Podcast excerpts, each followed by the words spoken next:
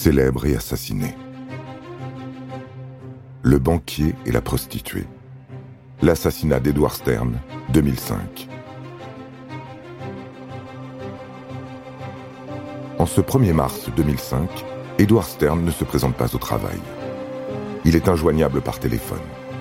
Ses collaborateurs s'inquiètent car ce n'est pas le genre du patron. On ne devient pas la 38e fortune de France en flémardant au lit le matin.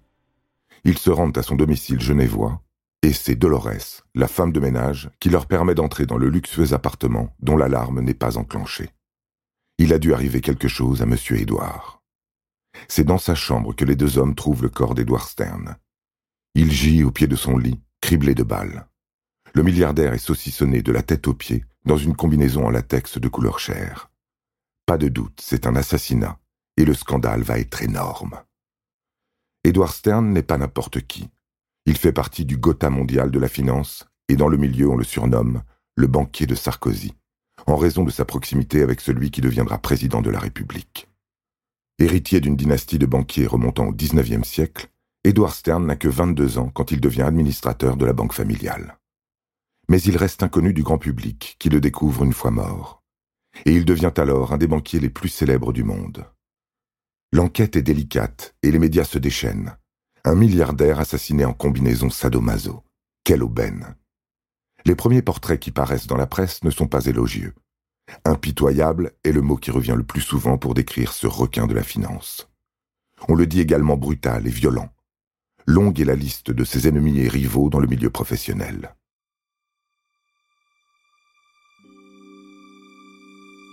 L'hypothèse d'un règlement de compte sur fond de gros sous est envisagée. Mais la scène de crime oriente les enquêteurs suisses vers une piste intime. Pratique sadomasochiste ou mise en scène Des proches affirment que la vie nocturne du banquier était mouvementée. L'affaire s'annonce riche en détails croustillants. Pourtant, 15 jours après la découverte du cadavre du financier français, le juge annonce le dénouement de l'affaire. Cécile Brossard, la maîtresse du banquier, avoue le meurtre. Cette ancienne prostituée de luxe fréquente Stern depuis quatre ans. Une femme dont on dit qu'elle organise des soirées libertines. En creusant un peu plus, les policiers découvrent que c'est elle qui a initié Edward Stern au sadomasochisme. Cécile est très amoureuse. Elle souhaite épouser Edward, mais il est réticent. Il la tient même à l'écart dans les salons parisiens et new-yorkais. Il finit pourtant par lui promettre le mariage et le million de dollars qu'elle lui demande en gage d'amour. Sauf que le banquier change d'avis et veut récupérer l'argent. Devant le refus de Cécile Brossard, il fait placer la somme sous séquestre de justice en la menaçant de procès.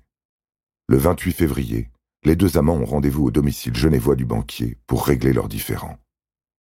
Édouard pense prendre l'ascendant sur sa maîtresse à travers leur jeu sexuel. Il enfile donc la fameuse combinaison et se laisse ligoter. Il est sans défense, mais c'est pourtant lui qui domine la situation, pense-t-il. C'est alors qu'il prononce la phrase de trop qui fait basculer Cécile. Un million de dollars, c'est cher payé pour une pute.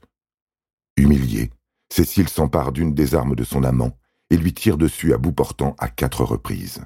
Puis elle s'enfuit. Arrêtée, elle passe rapidement aux aveux et est incarcérée en mars 2005. En 2009, aucune circonstance atténuante n'est retenue lors de son procès, mais Cécile Brossard est seulement condamnée à huit ans et demi de prison. Elle est libérée un an plus tard, en novembre 2010. Au total, cinq ans de prison pour un crime passionnel.